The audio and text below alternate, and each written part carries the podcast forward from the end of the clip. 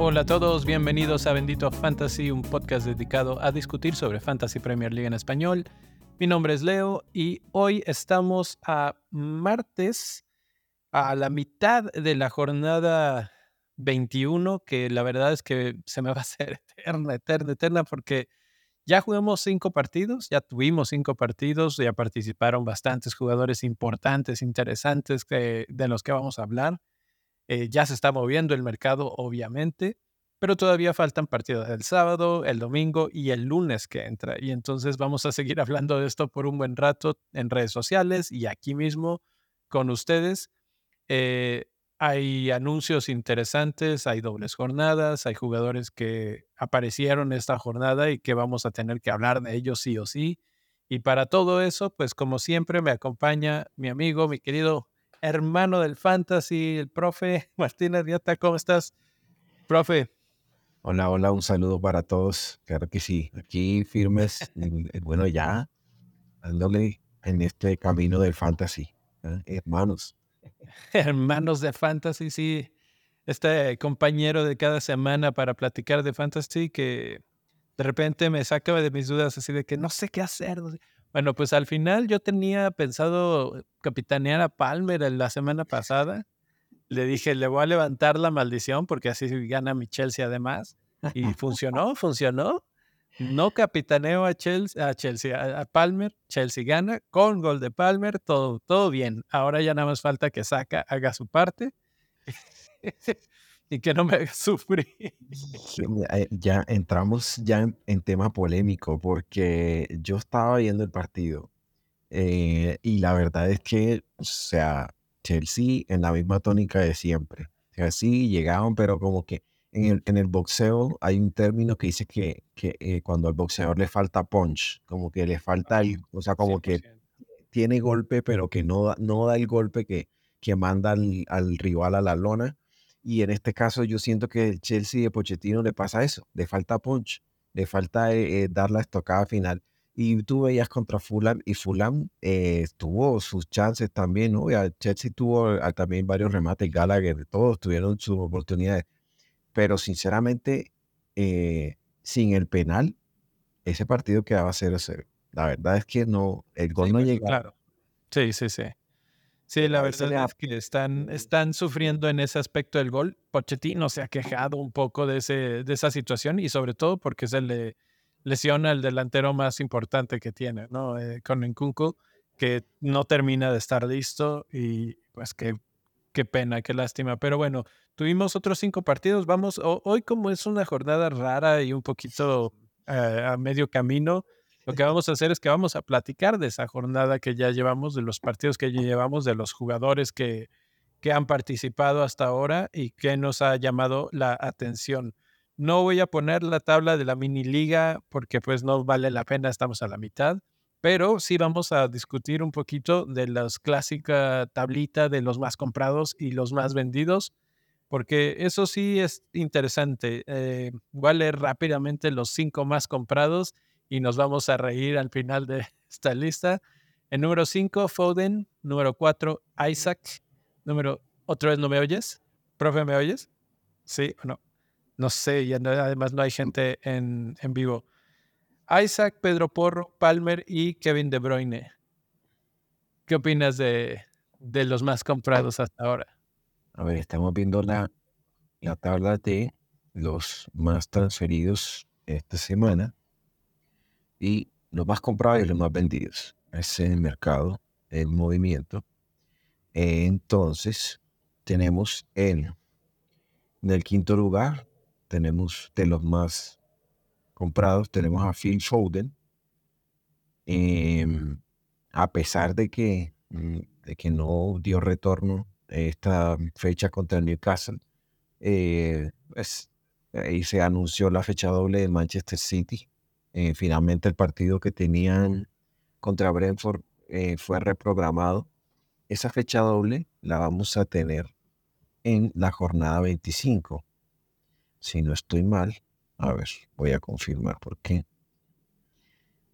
Sí, en la fecha 25, que es el 17 de febrero, falta un montón, ahí estará la fecha doble de Manchester City, que sería contra Chelsea y contra Brentford, ambos partidos en casa. Entonces, el Manchester City tiene un calendario que le favorece y, eso pues nos muestra eh, por qué están comprando a Phil Foden. Además que el mismo Pep le ha estado, eh, lo ha estado alabando, diciendo que está jugando muy bien y seguramente no lo, no lo saca del 11, creo que eso le asegura minutos. Creo que ya te... Ya, te... ya, ya me oyes de nuevo. Está muy raro porque yo sigo, sigo teniendo todo en, en orden y de repente no, no me oigo. Pero sí, como comentas, Phil Foden está jugando muy bien y algo que se me hace interesante es que regresa de Bruyne, pero no pierde su sitio Foden, no pierde su sitio Julián Álvarez. Obviamente ahí está un poquito el asunto de que no está Haaland, ¿no? Entonces, cuando entre, va a mover ahí algunas piezas. ¿Quién se va a perder? ¿Quién sabe? Pero, pero Foden está, está en un gran momento y creo que Pep lo va a mantener por, por ahora. Sí, sí. E, en el cuarto lugar de los más comprados está Alexander Isaac, que em, aunque Wilson supuestamente estaba leyendo que, que ya estaba cerca de volver, siempre, siempre, está cerca de volver, juega algún partido y se lesiona, y hemos visto que Isaac como que ha estado un poco mejor de, de su forma física tanto que ha habido rumores acerca de, o sea, Newcastle tiene problemas porque no se pueden pasar de, presupuesto. Y la Premier ha estado apretando bastante, pero eh, habían rumores de que querían comprar a, a Dominic Solanke y era justamente pensando en, la, en la dificultad que tenían o como reemplazo para Alexander Isaac. La verdad es que Isaac ha estado muy bien. Eh, mencionábamos, no necesita de muchas ocasiones para anotar y con una, con una que tenga, y mira, ahí le, le anotó al Manchester City. Entonces, eh, tiene sentido. Yo supongo también que, que lo compran ante la ausencia de Haaland de pronto y, y ante el calendario favorable que tiene Newcastle. Entonces, eh, es una opción buena, la verdad. En el tercer lugar, yo sufro todas las semanas con Pedro Porro porque no lo he traído. No lo has traído. Uh, vamos a hablar de Pedro Porro al ratito. Mm, no, eh, o sea, la verdad es que sí, Pedro Porro es muy ofensivo. Y a mí lo que me saca, digamos, a mí lo que me saca es que depende 100% de un, de un, de un retorno en ofensivo, porque, porque es, es caso similar con Estupiñán. Si Estupiñán no mete una asistencia o él mismo no marca un gol, prácticamente no vas a sacar un, Vas a sacar dos puntos o un punto, una cosa así. entonces, pero la verdad es que, o sea, Pedro Porras de esos defensores que ya aparece un jugador, el template, en el, en el template, o sea, en el equipo plantilla está fijo. Y la verdad es que casi que de aquí al final de temporada seguramente que va a estar ahí. Entonces, en algún momento voy a tener que hacer el, el esfuerzo de comprarlo. Eh, Cole Palmer, eh, a pesar de su alta propiedad, todavía es, de los más comprados. O sea, que había gente todavía que no lo tenía o no se han dado cuenta, los despistados que no nos escuchan, que no siguen el programa. Entonces, ahí está Cole Palmer en el segundo lugar. Y 36% del fantasy ya tiene a Cole Palmer, ¿eh? En, la general. En, sí, o sea, en el Team Selected By tienen 36% a Cole Palmer es el, eh, el jugador de medio campo, el segundo eh, jugador más seleccionado. Uf. Sí, es que por su precio y, y, está por la forma. Eso sí, así como le di Pablo a Chelsea en general, eh, él sí se salva. La verdad es que Palmer sí se salva. O sea, uno ve el, en, en, el, en el ataque y, y, o sea, no, estuvo muy bien, la verdad. Y aún así, aún así, no es perfecto. Obviamente todavía le falta mucho para ser el, un crack al estilo de los grandes, ¿no? Pero muestra muchos chispazos, muestra una creatividad distinta, muestra un control de balón distinto. Eh, no sé, por ahí compartimos en la cuenta de Instagram de Bendito Fantasy algunos highlights de partidos y compartíamos uno de, de Palmer precisamente en un trazo largo que recibe en medio campo con la parte externa del pie, doblando el pie como para hacer, hacerse el autopase de un sombrerito. Que dices, eso mm, Chelsea jamás tiene ese tipo de jugadores o hace mucho que no tiene ese tipo de jugadores.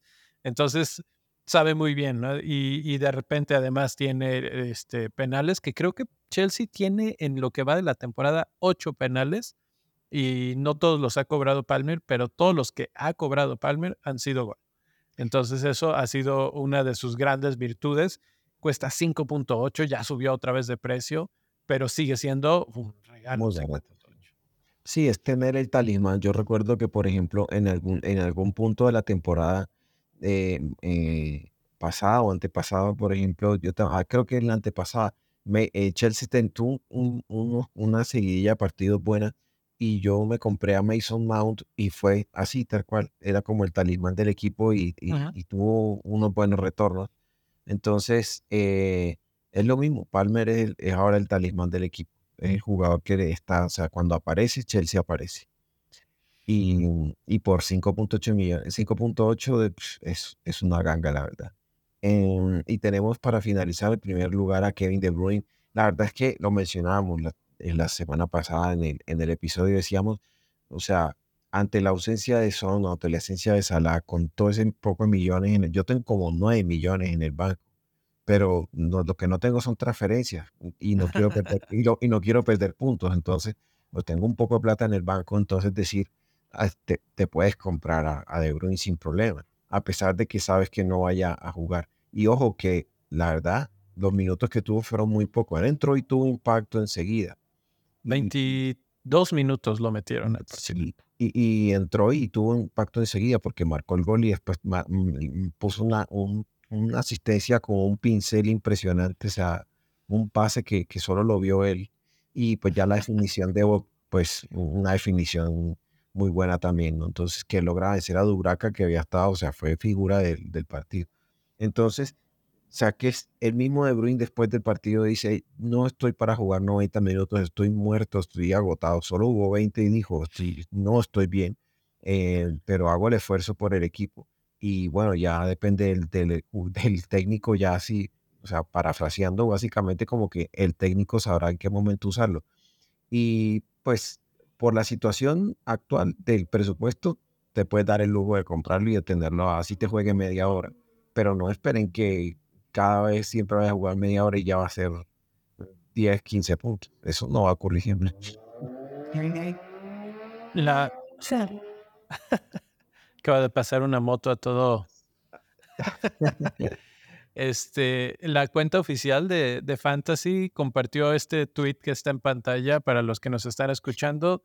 Es una imagen del partido en la que sale Kevin De Bruyne con sus estadísticas en goles número uno, en asistencias número uno, en centros número uno, en oportunidades creadas número uno con tres, este, y en toques uh, de balón con 35 toques, fue el segundo lugar en el partido. 22 minutos jugó.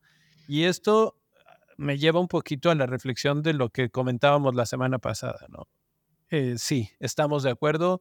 Él mismo lo dice, no estoy para 90 minutos. Este, yo no lo creo que ni siquiera esté para 60 minutos, o sea, para iniciar.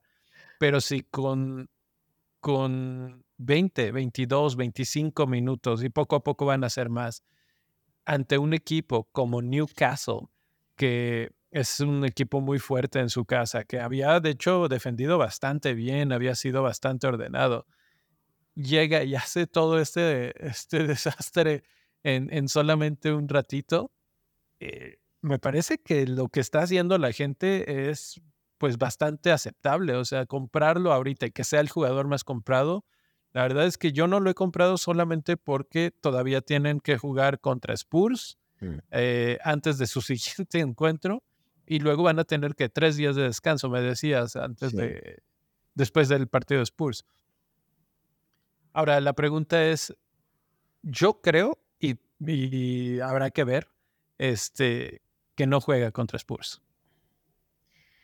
Es que hay hay un tema y es que también era lo que hablamos de eh, la situación del partido. Es decir, yo no creo que si, si Manchester City hubiera tenido el partido controlado y el marcador a favor, yo creo que ni siquiera hubiera entrado De Bruyne. O sea, no habría necesidad. Y, y si lo puso fue porque sabía que le podía cambiar el partido y valía la pena, o sea, ponerlo, ¿no? Eh, porque está en condición física para jugar. Y la verdad es que, o sea, eh, entre, yo tengo a Foden y a Julián Álvarez y entre esos dos tuvieron cualquier cantidad de opciones. O sea, impresionante. O sea, Dubraca atajó todo. O sea, fue, fue monstruo. Y cuando tú, cuando te pasa eso, siempre necesitas el desequilibrio. tienes lo que hablamos, necesitas el Salah, el Son, necesitas la estrella que, que te resuelve. Y eso fue Kevin De Bruyne. Pero con el partido resuelto, yo no lo creo. Entonces, yo pienso, yo pienso en eso. Eh, es que yo lo veo un poquito diferente, porque con el partido resuelto puedes entrar a manejar el partido con un Kevin De Bruyne que sabe manejar también la pelota, que sabe darle la pausa, que sabe de repente lanzar de medio campo y terminar, si iban 3-2, pues puede ser 3-3 o lo que sea. Y hay algo muy importante, que es si Kevin De Bruyne puede estar entrenando y trae ritmo de entrenamiento, pero ese no es el mismo que el ritmo de partido. Entonces, si, le, si vas ganando con, tranquilamente 3-0, lo que sea, pues tal vez le das 15 minutos para que tenga ritmo de juego. Y esos 15 minutos pueden ser similares a estos 20, ¿no? Claro, sí, y, es que de todas formas, eh, yo lo hablaba, lo alguien me preguntaba, ¿lo compro o no lo compro? Yo le dije, pues a mí me parece que lo voy a utilizar como un sustituto de impacto para que gane minutos y genere y gane eh, y pueda agarrar ritmo de competencia. Y, y, me parece más óptimo usarlo así por ahora, porque contra una, o sea, contra el Newcastle, con piernas cansadas, seguramente, por eso yo eh, abogaba a que él no iba a ser titular. Yo decía, me parece más óptimo que lo use al remate del partido y que agarre a los jugadores cansados, como, como efectivamente ocurrió. Entonces, eh, lo que tú mencionas, sí, ahora la, diferencia con el partido de Newcastle es que no tenían, tres, no tenían un partido tres días después. Entonces, a ver si contra Spurs, ¿qué va a pasar? Sobre todo que Spurs es como el anti-City, ¿no? Es una cosa extraña. Spurs puede ir en la mitad de la tabla, pero le gana. Sí, ese es un partido interesante. O sea, me imagino, obviamente, el City querrá ganar todos los partidos, todos los torneos habidos y para ver. Y teniendo un arma tan potente como De Bruyne, lo, lo intentarán usar. Eh, en ese tipo de partidos es en el que creo, y por ejemplo, lo, lo comenté en un tweet, creo, eh, a, lo largo del partido contra Newcastle, que decía, el problema de meter a De Bruyne hoy es que está, este partido está durísimo. Los de Newcastle están jugando, entrando, pegando. Están, es, un partido muy, muy intenso. y aún muy físico, exacto. Y, y, entrar eh, después de una lesión tan alta a tu debut de nuevo en Premier League así, en St. James's Park, es un reto grande. Y Pep se la jugó muy similar lo que va a pasar con Spurs, por, por precisamente porque es un equipo anti, anti Manchester City. Y Spurs no anda tan bien. Yo lo mencionaba y ahorita platicamos partido por partido, pero que, que Manchester United tenía la oportunidad de ganar este y pues ahí estuvo, ¿no? Estuvo cerca, al final de cuentas les empatan, pero dos veces estuvo arriba. Entonces, eh, creo que no necesitan a De Bruyne más que un ratito y tal vez como botón de emergencia. Y luego contra Burnley, lo mismo. O sea, a Burnley no lo necesitan meter a De Bruyne. Entonces, mm. puedes meterlo ya al final del partido a controlar o a, o a buscar el, resultado, pero algo muy chiquito. Sí, de acuerdo. Y, ahí para cerrar el tema de, Newcastle lo mencionamos, no es un equipo que se veía con espíritu, que se veía con lucha y lo demostró contra el City. O ellos no se, no se iban a rendir. Yo creo que también les afectó demasiado eh, la ausencia de Joelinton, que ya está prácticamente confirmado que se tiene que operar y eso lo va a sacar al menos ya por lo que queda la temporada, porque la recuperación son cuatro meses. Y esa ausencia de Joelinton, pues sí, sí se notó bastante. Y, y yo creo que el partido, pues seguramente habrá sido diferente, pero eh, eh, tocando ya el tema de, de, Spurs y United, mencionamos que era un partido, era es un thriller y siempre se meten goles bastante, y efectivamente así fue. Y, y eh, eh, los Spurs, aunque han perdido, habían perdido jugadores, también recuperaron. los Chelsea otra vez estaba fuera, pero ahí se inventaron a Kulusevski en esa posición y, y, mm, y Bentancur, la verdad es que ese uruguayo les da mucho equilibrio. es una pieza fundamental. Pieza fundamental, pieza fundamental. Nada más antes de pasar a los partidos, eh, Manchester City escala hasta la cima del season ticker, del calendario a los próximos seis partidos. Sus siguientes encuentros son Burnley, Brentford, que lleva como cinco partidos sin ganar, una cosa así, o, o de, ha ganado uno de los últimos cinco o seis, una cosa así. Everton, Chelsea, Brentford en jornada doble ese Chelsea y Brentford, Bournemouth y Manchester United. Todos esos se ven totalmente ganables para, para Manchester City, mm. eh, incluyendo a Chelsea, incluyendo a Manchester United. Y, y, la verdad es que se ve como un potencial para goles. Entonces, la, la, cuestión, la pregunta es, ¿cómo demonios le vamos a hacer teniendo Kevin De Bruyne y, y cuando regrese Haaland y cuando termine de jugar Salah su competencia y cuando termine Son? Hace rato estaba viendo unos tweets este, de, aquí lo tengo, FPL-rookie, o de hecho dos guion bajos rookie, que dice, estoy metiendo a Haaland, Son, Salah, Watkins, De Bruyne, hold, hold my beer.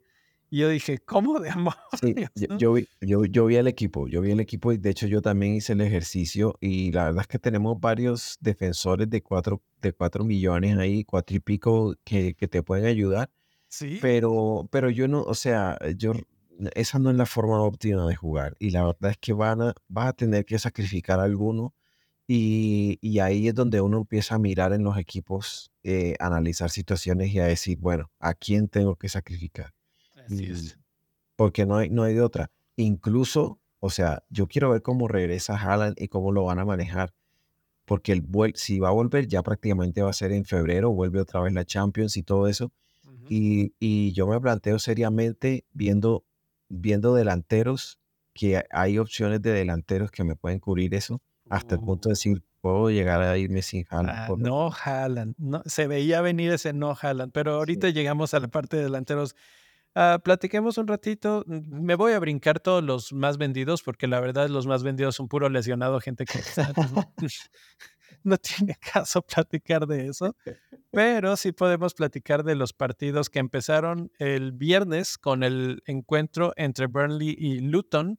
¿Lo viste? ¿Tuviste chance de ver los highlights, por lo menos? Eh, sí, no, sí, lo, lo, está, ah, lo estaba escuchando, o sea, estuve un rato escuchándolo y después ya eh, estuve viendo los highlights. Te voy a, solo te voy a hablar de uno de los, de los, que, de los vendidos, porque esto es un caso, esto es un caso de la ciencia que tienen que estudiar de la ciencia deportiva. Ah, bueno, ya sé de quién. y, y, me voy a regresar a esa pantalla. porque, porque vale la pena mencionar que de, eh, Jared Bowen salió, Jared Bowen salió lesionado en su partido de, Copa contra el Bristol City, que por cierto West Ham quedó eliminado porque hoy perdieron contra el Bristol en el, en el replay. Entonces sale Bowen lesionado, todo el mundo dijo, no, se lesionó, ya lo perdimos, vamos a venderlo. Y resulta que en esta semana se empezó a decir no era tan grave, no era tan No, pero, pero antes de eso, o sea, cuando todo el mundo lo empezó a vender, ¿qué salió de noticia? ¿No? Decían un mes fuera. Ah, sí, un mes fuera estaban diciendo, sí, sí, sí. Y entonces la gente dijo, no, bueno, vamos a venderlo ya había gente que decía, lo traje, lo vendo y me meto menos cuatro para venderlo, bueno, Otros no, lo voy a dejar en la vaca, no sé qué. Y entonces, no, ya parece que no era tan grave, no sé qué. Y ya, o sea, ayer, hoy fue que salió la... Es posible, está en una batalla para llegar contra el, el partido contra Sheffield United. O sea, tú te imaginas donde este llegue a jugar contra Sheffield y se mande un, una puntuación decente, los que lo dejaron en la banca, los que lo vendieron, yo lo dejé de titular. Yo lo puse. oh, tú no lo vendiste. No lo vendí, lo tengo ahí de titular. Vamos a ver qué pasa. Ah, la fe mueve montañas, oh. este, es la, oh. esperanza muere al último. Y, y, si yo le tengo fe, hay uno que le tiene más fe todavía. ¿Y sabes de qué te hablo? Sí, sí, sí. De nuestro querido Ñil. Es un saludo a Ñil, porque Ñil lo puso de capitán. Capitán, de capitán cuando lo vi dijiste, hijo de su madre, porque puso de vicecapitán, creo que a Palmer, una cosa así. Dije, este nada más está troleando porque sabe no va a jugar, va a salir, va a entrar el, vicecapitán con Palmer, este, qué troll, ¿no? Pero ahora resulta, ahora resulta que es un visionario, un maldito visionario que sabía que lo iban a reponer en menos de es algo que yo me planteé hasta cierto punto, porque es hasta el segundo fin de semana, entonces le da más tiempo de recuperación. Pero cuando yo vi la noticia, eh, un mes fuera, dije, ya está. Ah, que se... se acabó, se acabó. Eh, compré a Foden, que, o sea, dos puntos. Eh, jugó un partidazo, pero no hizo nada de, en términos de fantasy. y vamos a ver cómo me castiga ahora Bowen, porque pues así es la vida. Pero tienes la esperanza de que Foden tiene el, partido contra Burley, entonces ahí, ahí puede Ellos son de los que meten 10 puntos. Sí. Sí, o sea, es siempre este tipo de cambios los hago un poco, no, obviamente quieres que haga algo inmediatamente, pero es un largo plazo, ¿no? Entonces, acabamos de ver el calendario de Manchester City y no pasa nada. Entonces, sí, Bowen, Bowen está ya en banderita amarilla, naranjita, algo así. Eh, listo, listo para romper nuestros corazones a todos los que nos lo vendimos. Y, bueno, volviendo al tema del partido Burley y Luton, la verdad es que hay un jugador que, o sea, hay, hay jugadores, lo mencionaba Luisao, ahí en el chat nos decía, oh, con Alfie Doughty de, de, de, Luton. Y lo veníamos viendo también, los muchachos de, de, de Fantasy Cuba, un saludo a ellos, también en el programa lo mencionaban y la verdad es que Doughty viene, viene dando retorno tras retorno y ahí estuvo también. Y Burley, la verdad es que lo vi mucho mejor. Obviamente, eh, eh, este es un equipo que, esto era un duelo de, de, aquellos que llaman de seis puntos, no era duelo por el descenso, entonces tenía que, tenían que ganar como sea. Y el regreso de Foster alegra porque él había estado fuera de las canchas por un tema de, salud mental y bueno, ya volvió. Y, se ve ahí, entre él y Odobert, o sea, Odobert, Amdouni y Foster, esos tres han encajado bastante bien. En los últimos partidos se ven, o sea, ya, ya se ve como un poco más la idea de lo que tenían en Championship. Y lo cierto es que fue un buen partido, fue entretenido, a pesar de que uno diría, no, pues estos dos equipos limitados y no. Entonces estuvo bastante interesante. Y mi muchacho, Carlos Morris, que lo tienen como, como, como sustituto de impacto, se mandó se mandó, eh, jugó 16 minutos y anotó el gol del empate. Solo dos jugadores tienen más asistencias. A ver, este, qué periodo estoy. En todo lo que va del torneo, en las 21 jornadas, más asistencias que Doughty. Mm. Pedro Neto. Eh, no, no, son defensas, defensas. Ah, defensor, perdón, sí, sí. Sí, sí, nada más recortando a puros defensas, hay solo dos defensas con más asistencias. ¿Quiénes son? Es Pedro Porro, que tiene ocho, y Kieran Trippier, que tiene siete. No, Y en tercer lugar está Doughty con seis. Híjole. Entonces, eh, imagínate, o sea, Alexander Arnold está hasta quinto lugar en esa lista con cuatro asistencias. No, es que Arnold, Arnold se las pone, pero no las mete. Ya saben. Sí, sí, sí, bueno. Eh, yo, yo sé de eso. De, eh, con, la playera azul pasa algo muy similar con los centros de malo gusto que yo decía, por el amor de Dios, péguenle, ¿no?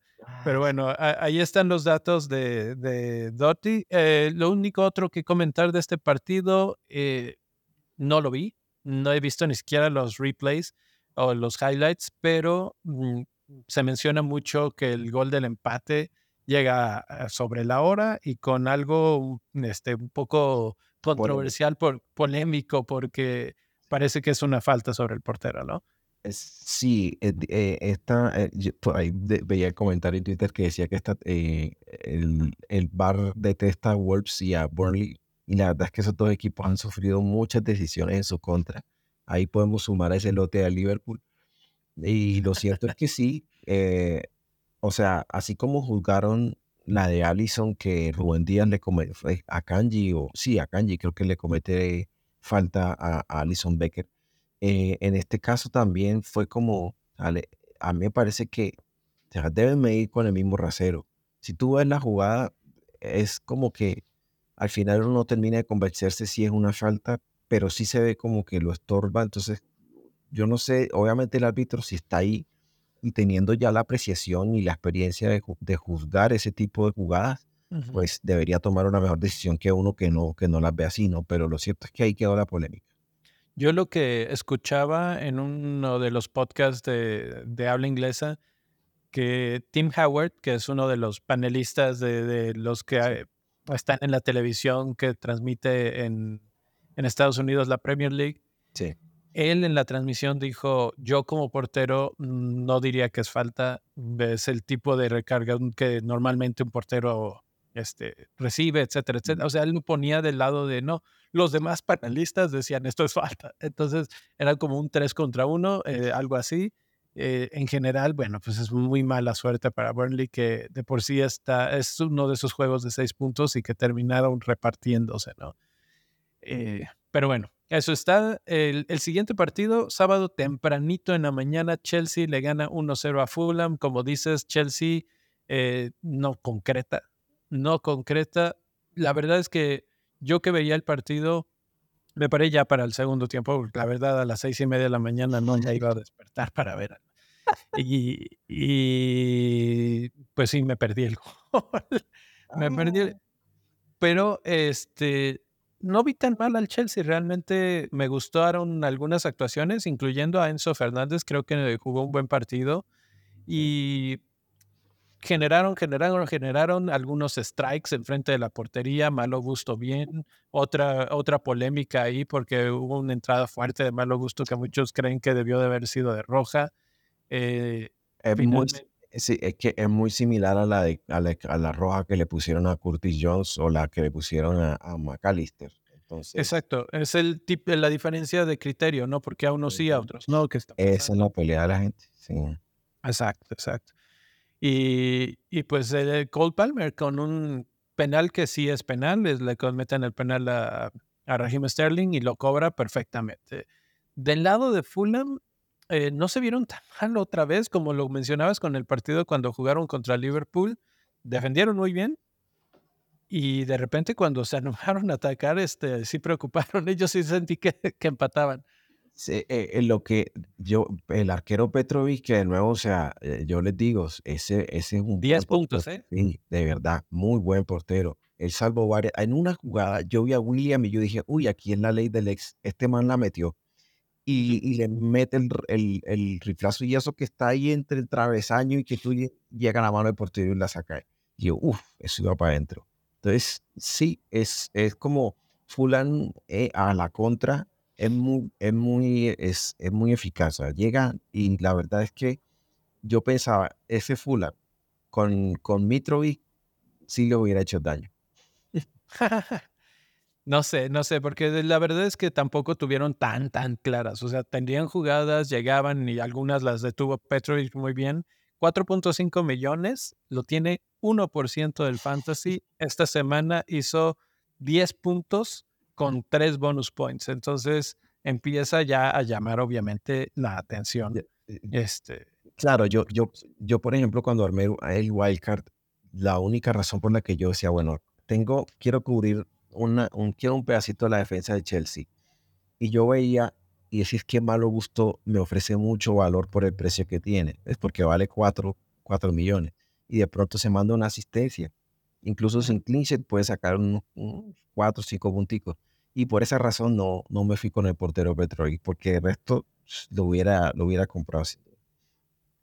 Hay, hay otro detalle que de pronto se nos está pasando y me parece importante eh, anotar. Ben Chilwell volvió a jugar. Ben Chilwell volvió, eso es importante. Y, no solo, y no solo volvió a jugar, sino que Pochettino insiste en, en utilizar a Ben Chilwell no como un no como un defensor lateral por, por izquierda, sino que lo manda como wing, lo manda como atacante por izquierda. Entonces, ahí, ojo, porque de si, si Chilwell llega a, tener otra nivel competitivo bien y, y, se vuelve titular, la verdad es que nos da para pensar. Sí, esperemos que esta vez no se lesione, esta vez pronto. es esos jugadores que no duran mucho, los, los wingers de Chelsea no son, no son muy duraderos, pero efectivamente fue justo lo que pensé cuando lo metió. Dije, bueno, ya a, mantener el partido, la defensa, etc. Y este, mover a, a Colwill al centro, lo que sea. No, lo voy a mandar allá a la, banda y dije, bueno, ¿qué está pasando aquí? Eh, Chilwell es bueno para centrar, eh, lo que hace falta es un rematador. Entonces, ese, ese es el problema.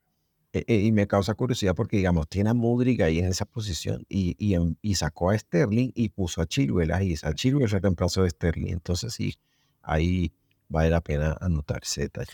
Que ahí yo creo que un poquito obedecía a que Chilwell puede cumplir un poco más que Mudrik de, de defensa, la, función la función defensiva, y tiene la parte del ataque y además, lo mismo que con De Bruyne, ¿no? Hay que darles minutos para que regresen a la cancha, para que tengan este, ese tiempo de partido en las piernas.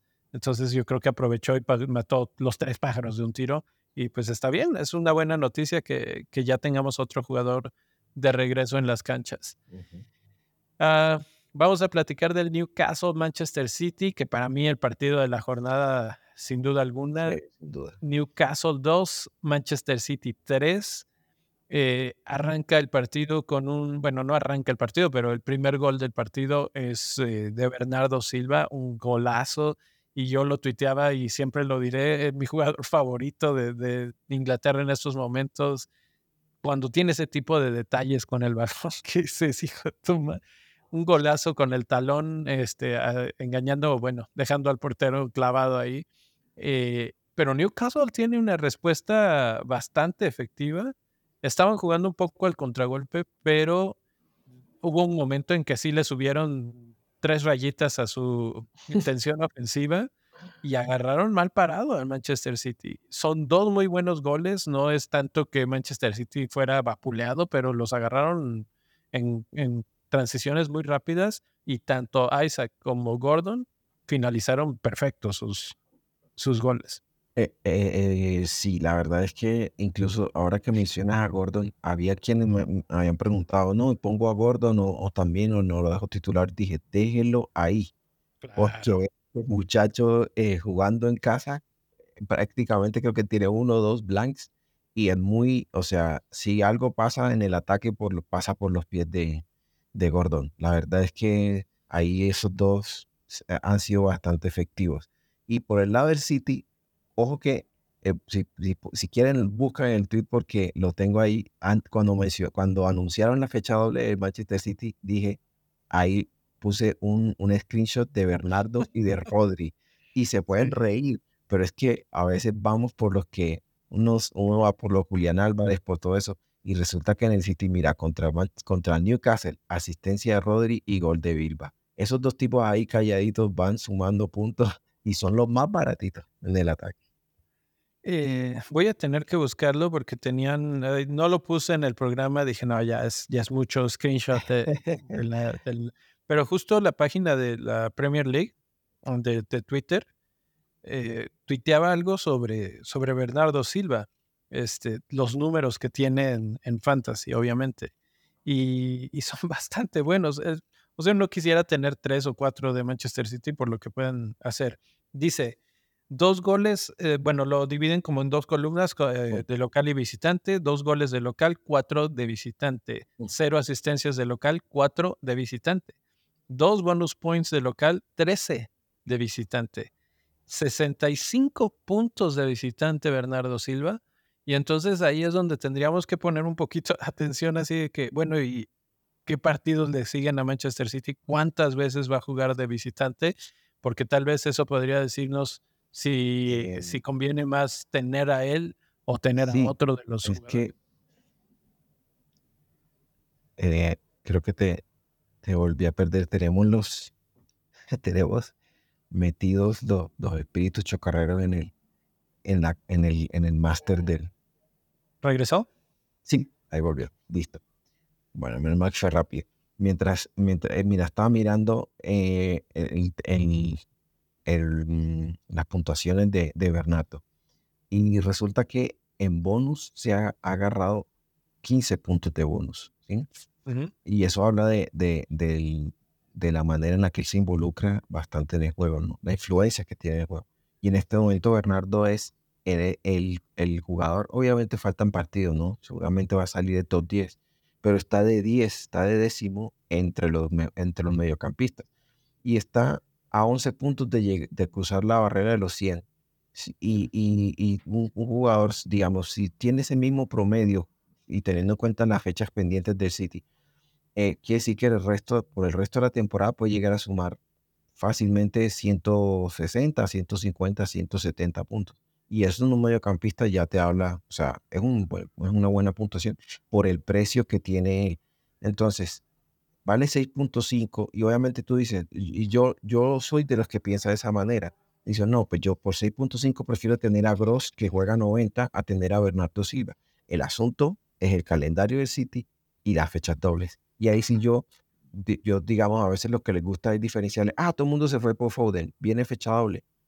Métale una fichita, métale una fichita a Bernardo Silva. Ahora, con lo que acabo de mencionar de cómo, cómo se distribuyen sus puntos, 24 totales en, de local, 65 de visitante.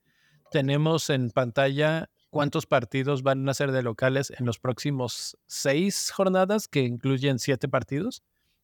Y solamente entre esos siete, dos veces va a ser visitante. Eh, no sé qué tanto influya esto en nuestra decisión. Los dos visitantes es Brentford y Bournemouth. Entonces tampoco es que con esos dos puede tener más que suficiente, más lo que sume ahí regadito en lo demás, ¿no? Sí, es que igual es, mira, tiene contra Everton hizo 13 puntos, contra Bournemouth hizo 14. Sea, un jugador que tiene explosión, ¿ves? Y antes de Bournemouth había jugado contra Manchester United, hizo 7 puntos, contra West Ham tiene 13, o sea, de dobles dígitos sumó una, dos, tres veces en la temporada. Y si tú comparas, por ejemplo, con Saka, Bukayo Saka no tiene, solamente tiene el doble dígito contra Tottenham y contra Nottingham Forest en la primera fecha. Entonces, o sea, es explosivo, tiene su potencial de doble dígito que otros jugadores no, no tienen. Correcto, totalmente de acuerdo. Entonces, pues ahí está, Bernardo Silva, interesante eh, pick o, alternativa para uno que además no es súper elegido en todos los equipos. No, no, no tengo el, número enfrente de mí, ahorita lo buscamos, de cuánto tiene de, selección. Ah, yo, te, yo te ayudo. En, selección, selección tiene 5.4%. Diferencial totalmente. diferencial. Entonces, bueno, pues ese es eh, la primera mitad de lo que se puede hablar de Newcastle contra Manchester City. La otra mitad tiene nombre y apellido, eh, acaba de regresar, es pelirrojo, es de Bélgica y, cambió el partido con, lo que hizo. Eh, primero, con un gol que se saca del sombrero de mago. Literalmente nadie esperaba que tirara y casi que ni es un tiro, es un pase a la red, a la esquina de la portería.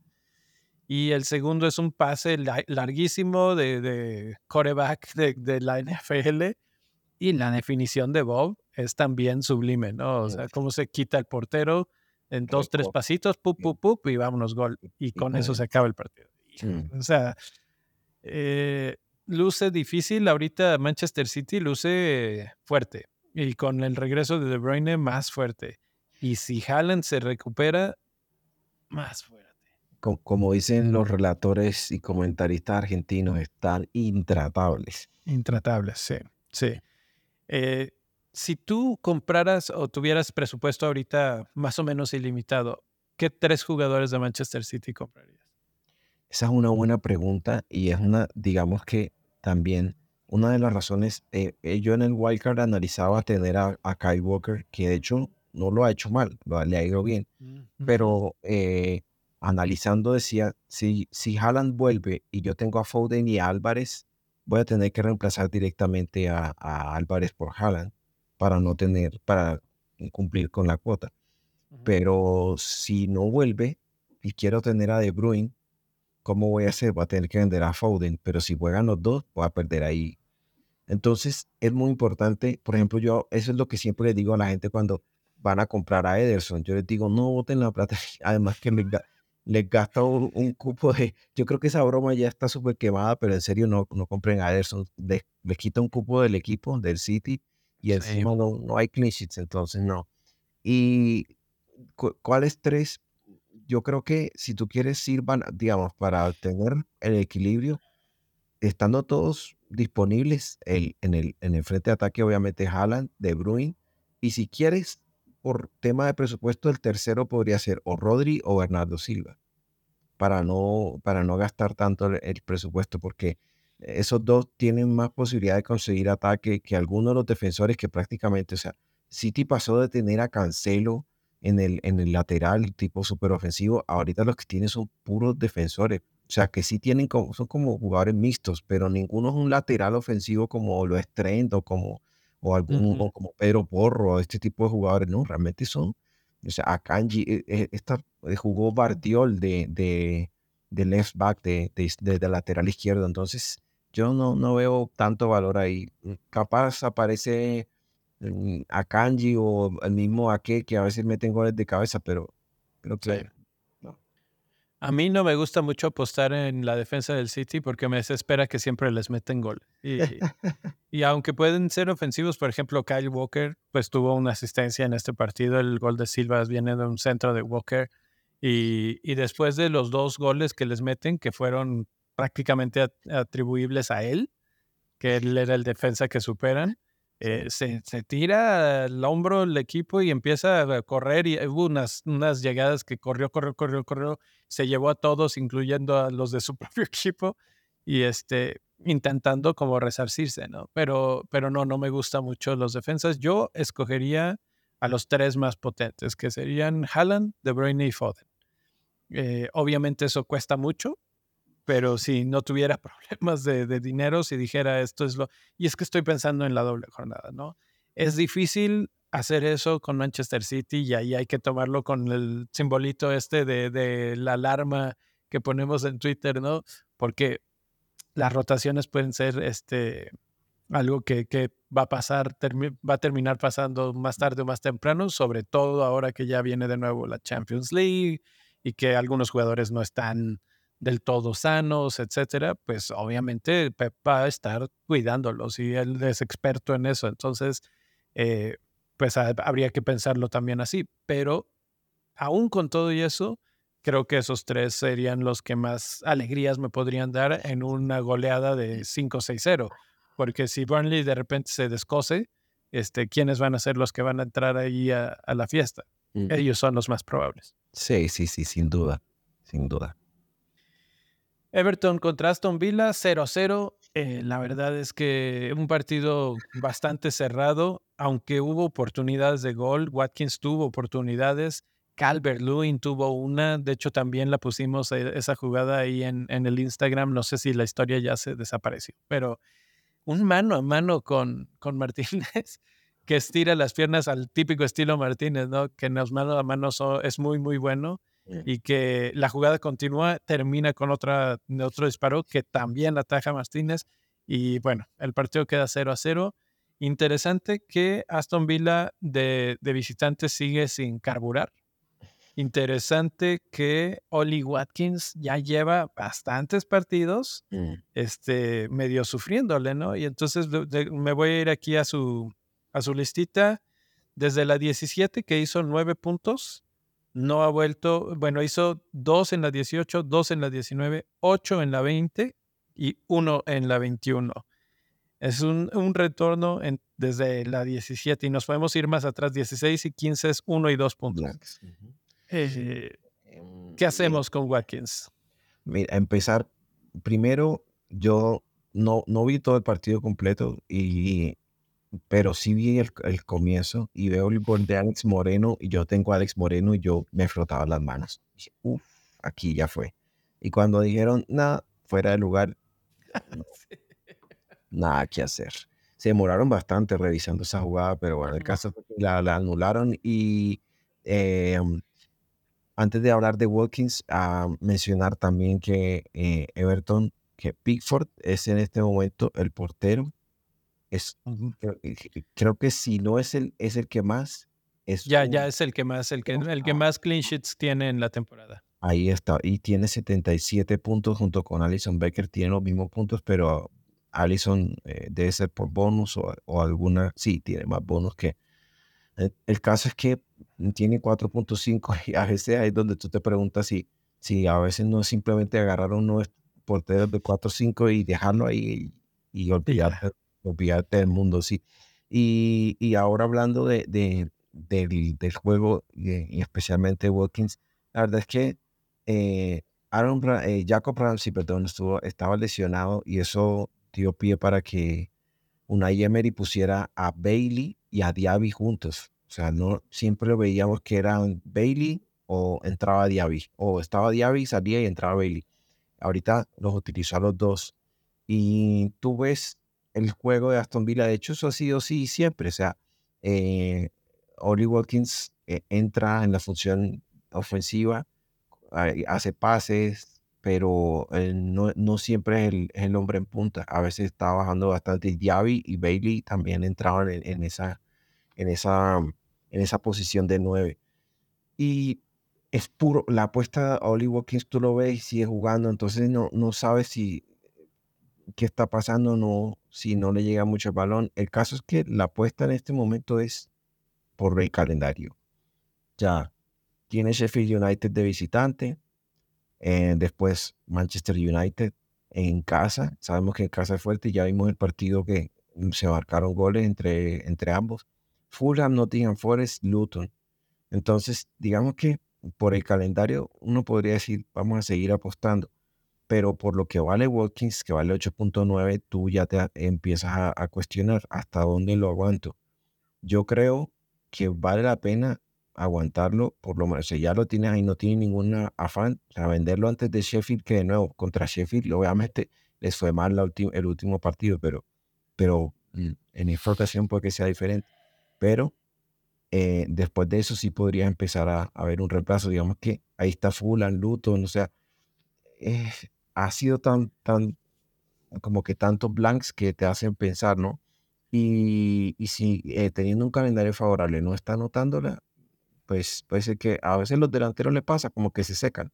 Y hay dos opciones, incluso hay tres opciones que podrías ir mirando. Los que no tienen a Solanki podrían ir por Solanki, ¿sí? Está Alexander Isaac de Newcastle. Eh, está, si buscan uno barato, Mateus Cuña, que Mateus Cuña hoy anotó, fue fundamental en, en el juego de Wolves contra Brentford. Y hablando de Brentford, está un jugador, su estrella y talimán, que se llama Ivan Tony, que está de regreso. Entonces. Y que por cierto puede ser el jugador que más, o bueno, no sé si el jugador, pero el equipo que más partidos tenga en las próximas jornadas. Sí, por las fechas dobles que tenía pendiente. Eh, se vienen algunas fechas que son ya en blanco porque son donde se reprograman para los, para los semifinales y finales de las copas. Entonces eh, ya hay que empezar a pensar en cómo se va a navegar por ahí. Y la verdad es que si Brentford es un equipo que por el estilo de juego siempre va al ataque. Hoy contra, contra Wolves siempre fue al ataque. Y, obviamente no está en Beumo, que es el compañero de, siempre, pero ahí volvió ayer, está Lewis Porter, que lo han estado utilizando, entonces tiene a Nick Mopé, que Mopé no es, delante, es un delantero que, que, te mete pases, que te ayuda también con, el juego, o sea, no es simplemente como el, el tipo en punta, sino que ahí está Mopé, y lo cierto es que, o sea, digamos, en la 26, Brentford tiene a Sheffield, y de ahí en adelante Newcastle, Fulham, Bournemouth, entonces tú dices, bueno, si tiene fecha doble en la 25, de pronto me los puedo ir trayendo, ¿no? Y ahí voy a aprovechar. O sea, yo, perdón, estoy viendo el, estoy viendo el de, el de Wolves, perdóname. Estaba viendo el de Wolves. Eh, calendario de Brentford. Oh, mm, Mira, Brentford tiene un, un calendario a su disposición. Tiene la doble, la doble que es City y Liverpool y después de eso West Ham, Chelsea, Arsenal, Burnley. Entonces, no sé si vale la pena ver qué, qué reemplazo tiene, pero Newcastle tiene mejor calendario incluso ah, con Alexander Isaac y ya salieron de, de copas. El calendario de Watkins, en, aquí lo tenemos en pantalla, luce bien, o sea, de los próximos seis partidos, tres, cuatro son en verde y, este, y, tú podrías decir, ah, está bien, Newcastle en casa, Aston Villa siendo local. Mm, eh, Newcastle no es el mejor visitante y Aston Villa es un buen local. Entonces, podría ser, aunque es un partido difícil. Mm. Luego va contra Sheffield United. Sheffield United no ha sido un rival brillante. Eh, lo malo es que Aston Villa ha sido un visitante bastante mediocre. Y también contra Fulham van a ir de visitante. Y también contra Luton van a, ir de visitante. O sea, tres partidos que en el papel, en el color, se ven como verde. Y dices, ah, no, sí, es buen, buen partido, etcétera. Pero bueno, o sea, si ya con esos partidos verdes de visitante no hacen bien las cosas, pues es que no. Este, y el otro es Manchester United y Nottingham Forest de local, que eh, Manchester United yo lo veo un poquito en ascendencia de repente, ya, ya regresa Lisandro, por ejemplo, al equipo y eso les puede dar un poquito más de solidez defensiva, que es algo que de lo que siempre están adoleciendo. Eh, finalmente Onana no se fue, allá estuvo jugando, entonces eh, creo que puede haber problemas para, para Oli Watkins, que cuesta 8.9 y que lo tienen el 56.3% de los jugadores. Y con ese dinero, o sea, si te vas a cualquiera de los que acabas de sugerir, que hay varios bastante más baratos, te puede dar un poquito más de presupuesto para regresar a Salah, para tal vez tentar la suerte con Kevin De Bruyne o regresar a Son o buscar tener a varios de esos, ¿no? Entonces, por eso es que creo que Watkins, aunque en el papel puede ser algo muy complicado, eh, o sea, que, lo vendas y empieza a hacer goles otra vez, eh, no está tan claro su panorama, más porque su forma no está en el mejor momento. Sí, eso, digamos que lo que mencionas de analizar, a veces ves el mar de verde y dices, oh, pero tiene puros partidos, puros partidos fáciles, el calendario se ve favorable, pero cuando empiezas a analizar no, es que tiene tres partidos de visitante y de visitante el equipo no está bueno. Uh, eso ya te pone a pensar. Y, y sí, yo, yo he defendido a Watkins desde el comienzo de la temporada, pero lo cierto es que sí se nota que ha, habido un bajón. Y al final, pues uno necesita los puntos y finalmente puede que en ese periodo de tiempo tal vez vuelva y meta alguna asistencia o lo que sea, pero si lo vendes por algún jugador que hace más puntos, va a valer la pena. Y tú mencionas, tú mencionabas la mejoría del United y justamente el delantero de United, después de que anotó el primero, se destapó y, el danés Raúl Holyund no, anotó, hizo gol y asistencia, hizo 11 puntos, se llevó el máximo bonus. Entonces ahí dice, bueno, este vale 7.5. Y el calendario de United es viene partido contra Wolves, contra West Ham, contra Aston Villa, contra Luton y contra Fulham. O sea, son cinco partidos bastante, o sea, que tú dices, aquí puede llegar a conseguir algo, entonces te llama la atención, ¿no? Y aunque ya pasamos otras posiciones, también Rashford anotó. Y el que todo ya, y el que todo le llama la atención, algunos incluso lo compraron como reemplazo de Salah o de Son. A Bruno Fernández, la verdad es que Bruno para Fantasy está jugando en el medio campo, hace las preasistencias, ellos, o sea, como para el equipo, bien, pero para Fantasy, todavía no. Sí, sí, no, creo que para Fantasy algo que eh, yo sí quería mencionar porque llegamos al partido y se nos pasó, y fue el regreso de Timo Werner a la Premier League. Y cuando vimos que Timo venía, dijimos, oye, viene Timo Werner, ¿cómo va a jugar? ¿Cómo va a encajar? Hablamos de que podía llegar como, como, como un wing por izquierda como venía jugando. Y efectivamente en esa posición llegó inmediatamente, impacto instantáneo, asistencia a Richarlison y mira, cambió el partido. Sí, la verdad lo, lo vi, eh, no jugó mal, no jugó mal, siento que jugó un poco menos este, atrabancado, siento, que, que lo que lo recordaba de repente un poco más cauto, daba el pase para atrás y ese, pero mostró la misma agilidad, la misma velocidad que es la que nos tenía acostumbrados. Y pues partido uno, asistencia uno. Eh, la verdad es que eso puede ser bastante bueno para, para Spurs y tal vez para nosotros, que especulábamos en el precio, me parece que quedó ligeramente alto de, acuerdo a lo que habíamos especulado nosotros. Eh, no tuvieron, sí, no jugó Kulusevski, si, si mal no recuerdo, en este partido, pero con las dos bandas así de veloces y vertiginosas, podría ser este, muy interesante, incluso sin son. El equipo de Spurs, que además recuperó a Van de Ven, que venía de lesión. Eh, eh, Van de Ven se vio todavía como un toque falto de forma, pero jugó, 89 minutos, o sea, tampoco fue un tiempo en que... Exacto. Sí, o sea, con el tiempo y por ejemplo ahorita que ya tenemos este break de, invierno, pues va a tener un poco más de descanso, un poco más de tiempo para recuperarse, pero es bueno que ya esté de nuevo en la cancha, que jugó lo, casi los 90 minutos y que y que le va a servir mucho a Spurs para recuperar su solidez defensiva, que era lo que recuperan a Van de Ven, recuperan a Betancourt, tienen a Werner que entró bien, eh, Richarlison sigue haciendo puntos y goles, Romero, Romero está ahí. Entonces, Spurs, yo los ponía en este partido como candidatos a perder.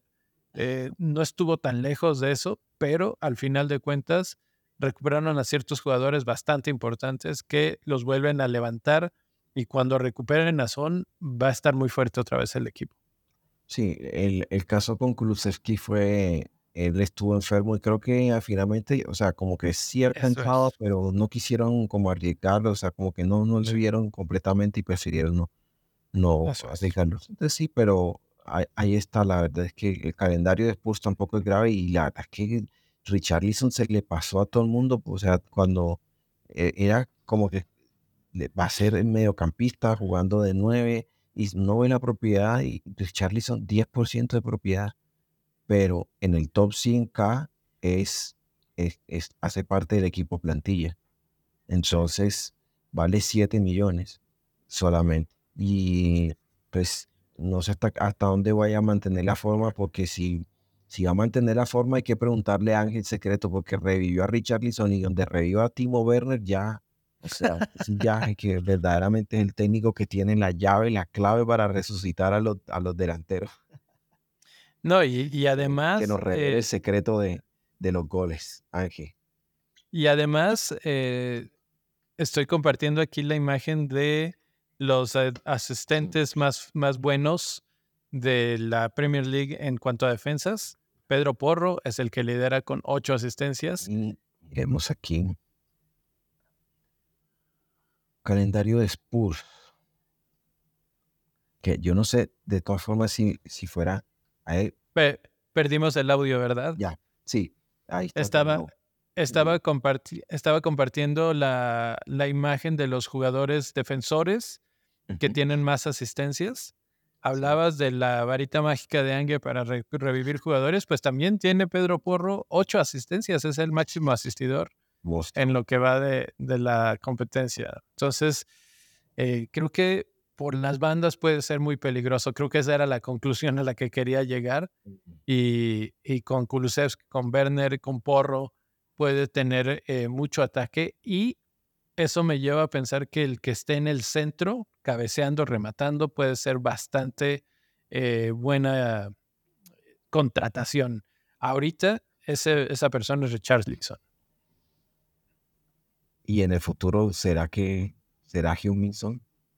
No sé, es que no sé si a la mera hora termine usando a Son como titular en la banda izquierda y usando a Werner como un cambio ahí para, como revulsivo, una cosa así, de impacto.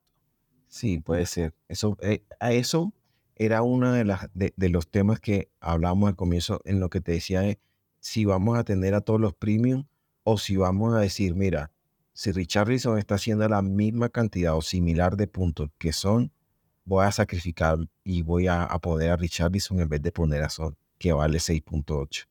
Ahí es donde, o de pronto regreso de Madison, que también es económico y, y sí, y, ya, y ya está casi listo, ¿eh? Sí, entonces ahí es donde se van a tener que hacer sacrificios.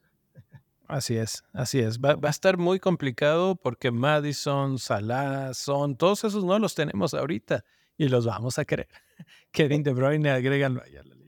Sí, el, el, el, panorama se va a abrir bastante y va a cambiar, y va a cambiar. Ahorita se, formó un template, una plantilla muy, muy parecida, varios, muchos equipos están muy parecidos, pero es, ante la necesidad y la falta de, los premios, ¿no? Pero, pero cuando vuelvan los premios, otra vez el juego se va, digamos que se va a abrir. Y, bueno, nos quedan todavía medio, o sea, nos queda media jornada todavía que, que se va a jugar entre sábado, domingo y, y lunes, súper separado. Entonces, Vamos a ver qué, qué, pasa con el resto de la jornada, porque quedan pesos pesados, quedan los, los muchachos de Liverpool, queda Arsenal, quedan todavía los de Brighton. O sea, la verdad es que hay, hay varios gente de los de Liverpool. Está Diogo Jota, por ejemplo, que varios apostaron por él. Está Darwin, que algunos hasta lo pusieron capitán. O sea que. Órale. Órale, eso sí es tener fe. Eh, a, a, Tren Alexander Arnold lo vieron por ahí en un, en una, en un evento de, de moda y, se veía ah, caminando por sus propios medios. No sabemos si vaya a haber todavía por ahí una, una recuperación milagrosa también. Ahí lo dejé, ahí lo dejé titular, yo no sé. Ah, o sea, a Bowen lo dejaste, a Trent lo dejaste de plano, no confiaste en los rumores de lesión. No, no, yo no sé, yo no sé qué pasa. Muy bien, pues este, para cerrar, eh, íbamos, ya, ya llevamos casi una hora cinco, entonces no lo vamos a hacer un poco más largo. Lo que voy a hacer es invitarlos a, a la página de benditofantasy.com a que lean el comentario, análisis editorial, como le quieran llamar, de una duda que han tenido muchos últimamente de por qué demonios no está subiendo Erling no está bajando Erling Haaland de precio. Eh, les dejo con un pequeño eh, snapshot de, de, algo de análisis que hice sobre lo que está pasando, por qué Erling Haaland no baja. Eh, Salah acaba de bajar en la última jornada y, y Haaland no bajó. Mm. Y, y, comparo cómo está su selección total en, en, las últimas seis jornadas o cinco jornadas. Y de repente vemos un bajón muy amplio, muy fuerte de, de Salah. Y lo de Haaland sí es un bajón, pero es bastante más eh, suave que, que el de Salah. Y ahí explico mi teoría de por qué no, estás, no está bajando Haaland, aún cuando, cuando sí está perdiendo, hay gente que dice que casi perdió el 50% de los que lo teníamos. O sea, ahorita ya está como en el 50 y algo por ciento de selección, que es mucho, pero era muchísimo más, era 90 y algo. Entonces, eh, dice, ay, es que cómo es posible que de 90 a 50 no baje. Ah, bueno, ahí más o menos lo explico me platican lo que opinan. Hay una segunda teoría que se las dejo ahí en el, al final como, como teaser. Este, si tengo tiempo se las platico, pero si no, platicamos ahí en, en redes sociales, en el Discord o en donde ustedes quieran. Eh, esa, mm, estoy menos convencido de esa segunda teoría, pero también puede ser. ah, bueno. Bueno, eh, igual recordarles también que eh, no olviden dejar su like, suscribirse y, y ahí ya está si tienen alguna duda, nos escriben en las redes sociales, comparten su equipo. Así es, bienvenidos a los que se suscribieron la semana pasada. Si, si todavía no te suscribes y sigues por aquí, ya sabes, ya sabes, eso ayuda bastante. Eh, y bueno, pues nada, muchas gracias, profe. Una semana más, nos queda media jornada por delante y a seguir disfrutando de la Premier League. Que le vaya bien al Liverpool el, fin de semana. Vamos, vamos. Up the red. Chao. Bye.